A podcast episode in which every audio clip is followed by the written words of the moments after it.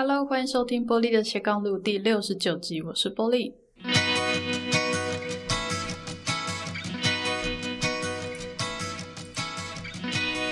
今天呢，想跟大家聊一聊我最近刚看完的一部剧，这是 Netflix 独播的《五 G 家的料理人》，不晓得你有没有看过呢？它大概只有九集哦。那它很受人瞩目的一点是，它的导演是日本很有名的导演是枝裕和。哦，他得过威尼斯奖、坎城、奥斯卡金球奖哦。我猜他在日本的地位可能就跟台湾的李安导演一样吧。那他虽然呢有很多电影的得奖作品哦，可是他几乎没有指导过日剧哦。除了今天要聊的这个舞伎家的料理人之外呢，他之前只有一部在二零一二年哦导过一部日剧而已。所以这算是他第二次。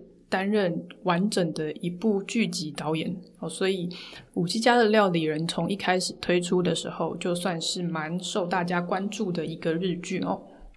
那它的内容在讲什么呢？它是改编自这个一部漫画哦，也是同名漫画，就叫《舞伎家的料理人》哦。它讲的是两位从日本东北，从青森到京都去学艺的两位少女哦，十六岁的少女。所以这部戏的主角有两个，就是两个美少女，哈，真的是美少女哦。我看了她的这个幕后的花絮，发现这两位女主角在演这部戏的时候，本身的年纪是二十一岁，我就大概二十岁左右这样。可是这个降临哦，演十六岁，但一点都不违和。我看的时候确实觉得她们就是十几岁的。美少女这样哦，所以哦很特别。然后看到这样子的一个青春的角色，确实很多时候是很让人觉得挺疗愈的哦，挺疗愈。那除了两位女主角之外呢，其他的五季角色哦也都是美女，讲有一些比较年轻，有一些比较资深哦。所以这部戏严格来说算是一个群戏哦，除了两位主角之外呢。还有这个其他发生在他们周围的角色啊、人物的互动的日常故事哦，它完全不是一个戏剧性很强的戏，不像那种《黑暗荣耀》，看了第一集你就会想要赶快看说，诶，后面怎么样？后面怎么样？后面怎么样？你想知道故事怎么发展？可是《舞伎家的料理人》完全不是啊，它像是一个生活剧。就是每一集的内容大概就是他们这一群人在京都祇园里面啊过着这个五季的生活。那这部戏就让你看到每一天他们是怎么过，那一整年他们有哪一些特殊的节庆哦？那遇到这些节庆的时候，他们会有什么样特殊的呃仪式啊文化？我觉得生活感是很重的，所以你你可能看的节奏就是今天看了一集，然后。三不五时闲下来，你就想说，诶，不然再来看吧，看他们今天在干嘛，有点在看你的朋友怎么过他那一天的感觉。那么这个剧名叫做《舞伎家的料理人》嘛，那我那时候蛮疑惑的一点是，舞伎跟艺伎有什么差别啊？我之前听到是艺伎比较多嘛，所以去查了一下哦，那我发现这个呃，舞伎跟艺伎都是这种。传统艺术的表演者，就卖艺不卖身啊，比较是表演者。那舞伎是指成为艺妓之前的未成年少女哦，所以大概就是你还没成为艺妓，然后年纪比较轻，可能十五岁到二十岁以前的这个年轻的时期，就是所谓的舞伎。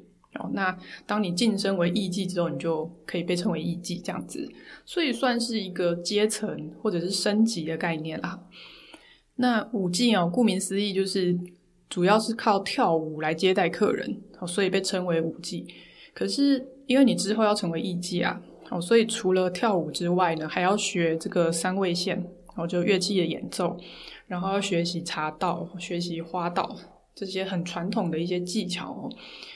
那这个所有的训练啊，大概要持续五到六年，我就这个养成是很长的一段期间。那这些舞技呢，在养成的期间是没有正式的收入的，你没有钱诶。那你吃啊、住啊这些钱呢，全部都是由培养的这个制屋，我在戏里面叫屋行哦，就等于是一个小屋吧，一个单位，然后他会包吃包住。那在某些必要的时候呢，会发一些领用金哦，但原则上呢是没有薪水的，就像是一个这个学徒的概念，然后，那你如果从这个舞伎晋升成艺伎之后呢，你的打扮啊，呃，穿着打扮或者发型，哦，都会有一些不一样。那蛮有趣的事情是我还有查到说。这个，嗯，两者之间的外观哦，你猜哪一个是比较这个花俏、比较惹人注目的？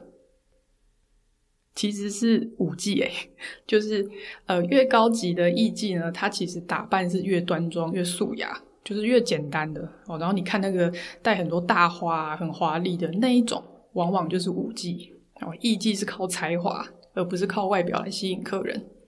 我觉得这蛮有意思的哦。好，那因为我刚刚有提到说，呃，这个舞伎的培养哦，大家是过团体生活，然后像学徒制嘛，哦，所以其实呢，这部戏推出之后呢，是有招来一些批判的。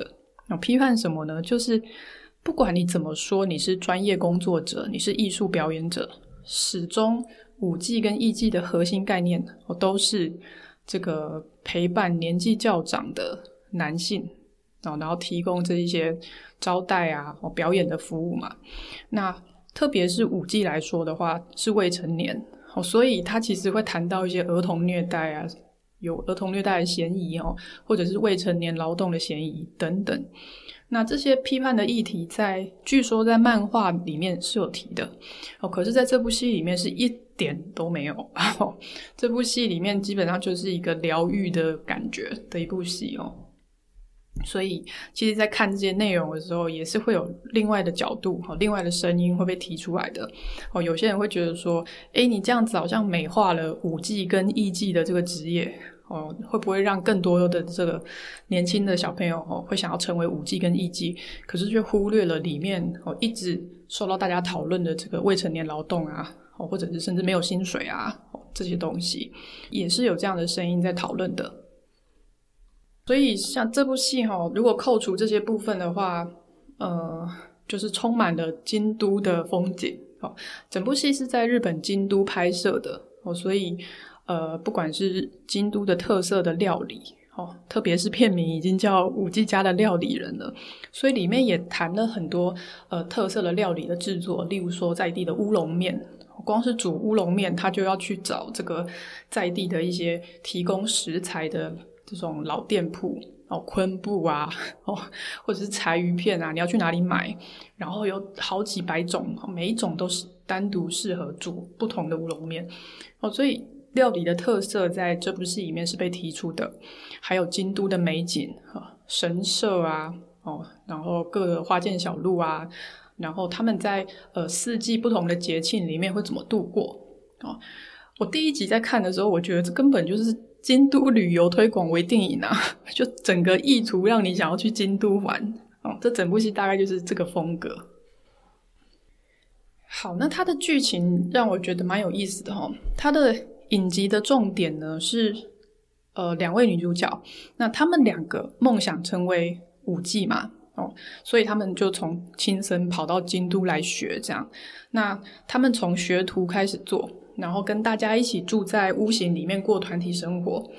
你可以想象，他们基本上就是处在这个金字塔的最底层啊，就因为你你就是刚来的菜逼吧，然后又是一个学徒而已，甚至这个身份的。呃，这个身份的规范其实是很明确的。例如说，它里面会讲，只有五 G 可以走大门哦，学徒只能从后面的小门，你是没办法从大门出入，你只能从后面的那个小门出入。这样哦，那他们大家都住在这个屋型里面嘛？哦，屋型就是照顾或管理这个五 G 跟一 G 的，你可以想象是一个家哈。哦大家就一起生活在这个家里面，那他也是主要接案的单位，哈，可能一些餐厅啊或茶屋会可能有客人来访，哦，需要有招待客人的需求的时候，就会下单给这个屋型，哦，就跟他说，诶，呃，哪一天几点，哦，需要派遣舞伎跟艺伎过来做接待或表演给客人看，哦，大概就是这样的一个管理单位。那两位少女呢，一个叫做季代，好，四季的季代替的代叫季代，另外一个叫小景。我稍微讲一下他们的名字，因为待会我们在谈他们的故事的时候会用到。所以季代跟小景，季代就是担任这个料理人的角色，就是厨师啦，他就是厨师。那他擅长做这个让人放松心情的料理，可是他为什么会变成料理人呢？哦，刚刚不是说这两位少女是从亲生去京都想要变成舞伎的吗？哦，这个待会我会讲。那季代的这个个性是比较乐天大剌剌，哦，被说是少一条神经，就总是笑得很开心哦的这个路数。可是他很不擅长跳舞、运动或者手工艺。各位，你听到这里就知道，这怎么可能做舞技呢？就你肢体表达不擅长，然后手又不巧，这根本就不可能成为舞技哦。所以呢，他其实算跟小景一起到京都想要圆梦，好，可是在这个过程里面是很辛苦的。那你也可以想象，他就是类似狗派的一个角色，笑眯眯，然后跟小景的感情非常好，从头到尾就是一直。看到小景就一直摇尾巴，围绕在他身边，然后做饭给他吃，这样子。那反过来哦，小景是一个个性认真而且非常要求自己的人。哦，他爸妈其实是反对他成为舞妓的，因为他爸爸我记得是医生哦，社会地位是很高的。你可以想象他怎么能够接受自己的女儿变成一个招待男性的接待员。哦，甚至可能会怀疑说，诶，会不会有这个被性骚扰啊？会不会有一些不好的事情发生等等？所以他爸爸是很反对的。但不管怎样，小景就是想要成为舞伎，所以就跟季代跑到京都去。那他非常非常的严格的要求自己，然后非常非常的勤奋练习，而且他也非常有这方面的才华。哦，他除了是美少女，然后又很认真以外呢，他被说被评价是这个百年难得一见的奇才，这样是所以在最后一集的时候，甚至有其他的舞技这个自己在那边默默说，当你看到这么漂亮的女生，然后潜力比你好，能力比你好，还这么努力的时候，那你就会开始怀疑自己的这个竞争力，或者说自己的位置在哪里。所以这一位舞技后来就离开了，哦，离开了屋形，就是觉得。应该找一个其他他可以发挥的地方，哦，所以小景的这个认真跟能力，大概是来到了这个超高的一个地方。那他是非常安静拘谨，而且常常在观察大家，就待在旁边的一个观察的角色。他基本上就是猫派啦，我觉得，就是季代是狗派，小景是猫派。其实他们个性是差很多的，可是他们是非常非常要好的朋友哦。那刚刚不是有提到说，你想要成为正式的舞技？那你必须学跳舞、学乐器、学茶道、学花道嘛，而且要五六年。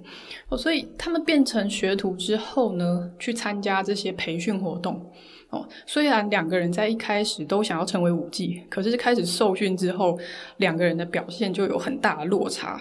哦，季代就这个跳舞啊、插花都不行，哈，不善于肢体表达，然后手又不巧。然后老师在上课，哦，我记得有一幕是这个老师在坐在他对面在骂他，就有点说：“哎呀，你这个也做不好，那个也做不好。”然后好像注意力也不集中、不专注。哦，就在被老师骂的时候，季代 care 的点是什么呢？他 care 的事情是刚刚人家端上来的那一碗那一碗面。好，老师你要不要先吃？因为如果你不先吃的话，你面会变软。然后，如果你要吃这个面的话，你你这个我推荐你适合加什么什么调味料，这样就老师坐在他对面骂他，结果他 care 的东西是老师你的面要软了，你要不要赶快吃？然后你应该搭配什么样的调味料才适合？这样就是他的那个能力哦，在前几集的铺陈里面，完全就是很明显的知道他适合的可能是在料理方面，哦，不是在这个。五 G 需要的技能上面，那还有一些也是很夸张，例如说这个五 G 它是有专门的语言的，哦，就是都讲日文啊，可是他们的用词跟腔调，其实跟一般我们看日剧那种比较现代的用词都不一样哦。例如说谢谢，一般日文就是讲我们所知就是阿里阿多之类的嘛。但是五 G 的用词是 “ogini”，念起来是这样，就是跟我们一般常听到的完全不一样，有很多词都是不一样的。所以你其实除了学刚刚的那些记忆以外，你还要学这个五 G 专门的用语，然后技代怎样都学不会。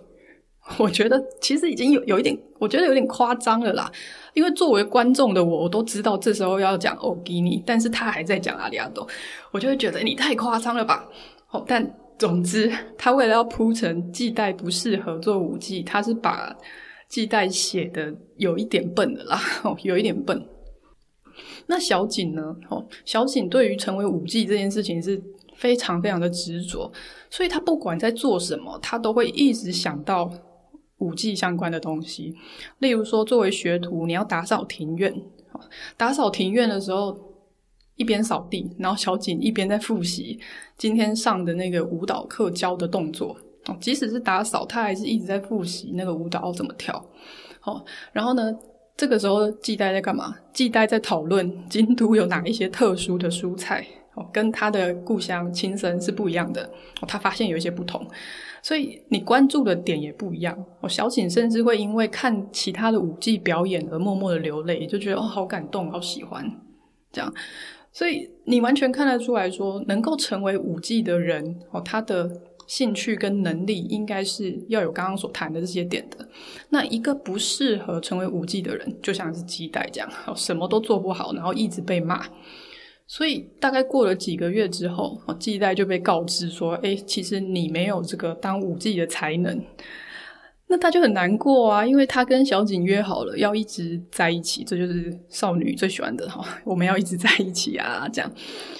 然后他就觉得说：“啊，我我没办法实现我们的约定了，就很难过。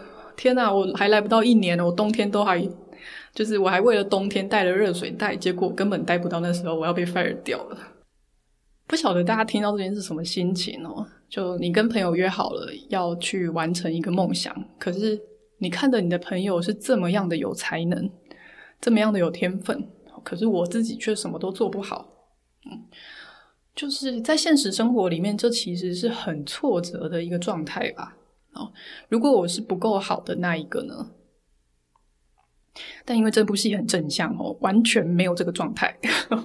完全没有这个状态，哦，他就在快要被 fire，已经知道自己要被请离开的时候呢，刚好有一个机缘，就是这个原本在屋型里面煮饭给大家吃的厨师，哦，就那个料理人，因为请假生病请假，哦，所以刚好就让季代有一个煮饭给大家吃的机会，然后大家大家发现说，哇，季代煮饭好好吃哦，所以这个原本的料理人就刚好。生病，然后其实年纪也大了，然后就可以退休，就刚好由季代来承接了这个料理人的角色，诶，所以他就不用回家了，哇，就变成了一个在五 G 家里面煮饭的料理人哦，所以这个就是片名的由来哦，五 G 家的料理人。那这一段在讨论的时候呢，负责管理这个屋型的妈妈哈，她其实也很苦恼，就是就在思考说要怎么样让技代可以发挥他的专长。哦，因为他在五 G 的训练上是完全不够格的嘛，哦，所以当他发现说，诶，季代其实很擅长煮饭的时候呢，他觉得很高兴。哦，他说他觉得自己就像这个野村监督一样。哦，野村监督是日本职棒的一个知名的教头，应该是野村克也吧，我有点忘了他名字，就是跟王贞治是非常这个竞争，然后都很有名哦，所以是名教练的一个概念。所以他当他发现说，诶，其实季代适合煮饭，然后我可以让他来当这个料理人的时候，这个妈妈本身也很高兴啊，她觉得，诶，我把人放对了位置，这样子。那自从季代开始做料理人之后呢，诶，一切也都变得很顺畅哦。他每天煮适合的料理给这些舞伎吃，然后大家也都被照顾得很好。但我觉得有点 bug 的是，这里是有点 bug 啦，就是季代为什么那么会煮饭啊？就其实并没有铺陈说他为什么那么会煮饭，你知道吗？所以，呃，有趣的事情是，我们在看一个人适不适合这个职业的时候，你要不然切入的点就是兴趣，然后要不然就是能力嘛。所以你看哦，像小景就是他对做成为舞技有兴趣，然后他也很有天赋。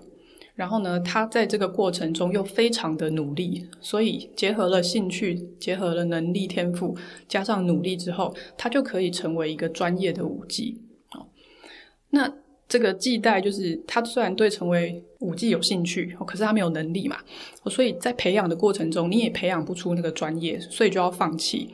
所以当他找到料理人的这个位置的时候，诶，他对料理煮饭有兴趣，然后呢，他也有能力。所以他可以培养出这个专业煮饭的专业，但这个过程是比较问号的啦，因为我们可以看到小景的努力，然后他练习啊，练习跳舞，练习各种才艺，所以你可以看得到他这个专业化的过程。可是季代到底是怎么专业化的呢？我其实不是很确定哦。所以有些人会觉得这部戏是有一点这个大人的童话故事。哦，从很多细节来看，的确是的。哦，但无论如何，我觉得这样的一个职业发展其实是我们可以参考的啦。哦，我不能做舞伎，那我就做料理人。哦，那用现代的角度来讲什么呢？就是职业跟企业的概念。哦，我们刚刚前面讲的是兴趣跟能力的概念嘛。那第二个可以看的角度就是职业跟企业的概念。哦，呃。我想做舞伎，但是不适合啊，那我就在这个企业里面找其他的工作，我就在这个屋型里面找其他我擅长的工作，所以我还是可以留在我有兴趣的这个公司这个环境里面，然后继续和我的朋友小景，然后一起完成梦想。哦，所以实际上这个东西也是特别的，因为在这个过程里面有非常多的角色都会问季代说：“诶，啊，你的朋友变成舞伎了。”就只有你好像留在原地，好，感觉好像只有小景要去别的星球了，他的火箭要起飞，哦，这是最后一集的时候，就他已经即将要成为舞伎哦。那最后一集，大家就说，诶，好像只有小景要去别的星球了，然后就问季代说，你会不会后悔跟他一起来？啊，这其实是很尖锐的一个问题，但是季代说，怎么会呢？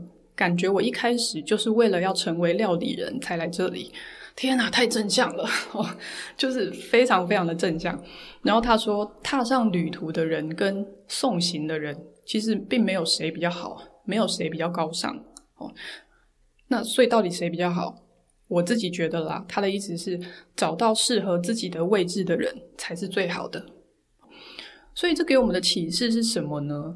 从我自己做这个一对一咨询的经验来说，很多朋友在遇到工作上的一些问题的时候，很容易就想说啊，那我离不然离职好了，换个工作好了，换个环境。可是其实你在现在的工作上遇到的问题，你在新的工作上还会不会遇到呢？好，如果你是业务工作的话，你现在遇到了业绩的瓶颈，你换一个业务工作，到时候会不会有业绩的瓶颈？其实还是会的。好，所以。可能值得思考的一点是，你目前的困境它到底是什么造成的？如果它是一时的，它是我的专业上的某一个可以被克服的项目的话，那其实，在目前的位置上，我们试着去调整，试着去突破，可能是更好的。那如果不是，而是一些比较根本性的问题，例如说我没有太大的兴趣，或者我的才能是不足够，呃，做到更好的专业，然后更有竞争力的。好，那也许在现有的环境里面去找一个其他适合的，去找一个其他适合自己的位置，这样也很好。我就像季代嘛，我不能做舞伎，我可以做厨师，哦，然后我还是在我原本的环境里面。所以从现代的角度来说，哦，很多人喜欢找大公司的工作，也是有这样的好处的。哦，部门多，然后你能够挑战的位置相对的也多。哦，如果我在这个部门做的，诶，不。不如人意的话，也许我调一个部门，我会找到一个我能够发挥的位置。更重要的当然就是转换位置之后，你可以从这个位置去找到成就感，好，去看见自己的价值。就像季代一样，他完全不 care 说我无法成为舞伎，我不具备成为舞伎的才能。他看的不是这个，他看的是我透过料理人这个职位，我去展现我对料理的天赋。然后可以去帮助到我的朋友，可以去照顾到大家。所以你说这个角色非常正向，太超现实吗？可能也没有。他的这些思维的逻辑的视角，实际上对我来说，我也会觉得这是很重要，也值得学习的哦。好，其实时间有点长了，但我想最后想要补充一下这部戏里面我最喜欢的一个段落哦。那这部戏很强调两个少女的友谊嘛。哦，那我最喜欢的一一个呃一个场景吧，它是在第五集里面哦。这一段真的营造了两个人之间巨大的落差，我非常喜欢。因为我们刚刚不是讲了吗？纪代是狗派，小景是猫派。哦，小景总是穿的这个，常常穿的正装，哦，穿着这个和服，因为他要练习嘛。然后呢，纪代就穿个短裤 加脚拖，哦，披个毛巾，然后背着大包包去买菜，这样就两个人落差是很大的。那在第五集里面呢，呃，他得知小景得知说他可以出道了，他的师傅让他说，呃，你可以成为舞伎了，所以他非常开心嘛，就是我努力了那么久，我我可以成为舞伎了哦。那他这么开心，他的第一个想法就是要告诉他的好朋友季代。然后他就问其他的舞伎说：“诶，纪代在哪里？”那其他的舞伎说：“啊，纪代去澡堂。”这个这个行为本身也是非常像大叔哦，哪个少女会去澡堂啊？那 anyway，所以小景就跑到澡堂去找系带哈。那刚好这一幕就是系带穿着 短裤夹脚拖，右手拿着他的脸盆哦，然后毛巾围在脖子上，在那边擦脸，走出来这个很满足的样子。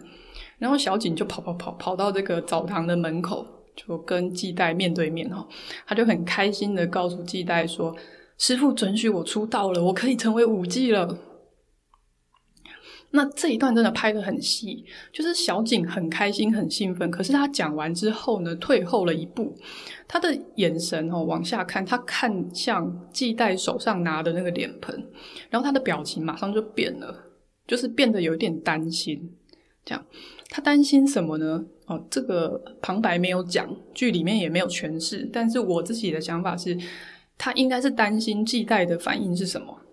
哦，因为他抢先完成了他们两个人的梦想嘛，而且季代看起来是永远都不会完成这个梦想了，他是没有才能的人。所以我猜测哦，小景应该是觉得说，诶，不晓得季代会怎么想，或者是我我这样反应是不是太太。太过度了，没有考虑到纪代的想法哦，所以他退后了一步哦，就一秒钟的事情哦，我就是年轻的演员真的演得很好，一秒钟的事情他就退后了一步，然后表情变得有点担心，就看向了这个纪代，就那一秒，纪代就把他手上的脸盆给丢了，然后往前一步就抱了小景这样，然后他说：“太好了，你一定会很漂亮。”我觉得那个画面让我很感动诶，因为你知道，我觉得人跟人之间的关系，它呃到底会变得更紧密还是更疏离，其实就取决于这些看似无关紧要的一瞬间，就一秒的事情。就其中一个人退后了，那另外一方他就要往前进，两个人的距离才会维持在一个比较近的状态嘛。否则，如果一方退后，另外一方也退后，就大家都退后，那你们的关系、你们的距离就变远了。那自然也就慢慢的渐行渐远了。哦，如果那一秒纪代没有踏上一步去抱小景的话，我觉得小景一定会永远记得说，诶，那时候纪代就是好像看起来没有到很高兴。下一次我是不是就不要这样子去跟他讲我的感受了？当这个意念落下来的时候，其实两个人的关系里面就种下了一个疙瘩。哦，所以这一幕我真的看了很感动，就是。日剧总是可以把人跟人之间的关系描写的非常的细腻，所以总结来说哦，虽然五 G 家的料理人有一点太过于美化，也有一点太过于正面，可是它也让我们看见了五 G 的生活的样貌。那透过这两个追逐梦想的少女的故事哦，让我们去反思说，兴趣、能力跟价值观是怎么样决定一个人职业生涯的发展的方向哦，如果你也在追逐自己人生的梦想的话，那随着这个剧情的推进，我觉得你应该也会跟我一样感动。最后一集，你看小景真的成为舞伎的时候，你会觉得好像你自己也达成了梦想一样，有一个很高的投射的感觉吧。那整部片呢，都是在京都拍的，虽然节奏很慢，但是画面拍得很漂亮。就算是当做一个京都的旅游纪录片来看的话，我觉得也是很适合的，就推荐给大家喽。欢迎你在 Facebook 或 IG 搜寻玻璃的斜杠路留言和我分享你的心得。如果你喜欢这个节目，也别忘了到 Apple Podcast 帮我打星留下鼓励的话哦。玻璃的斜杠路，我们下次见，拜拜。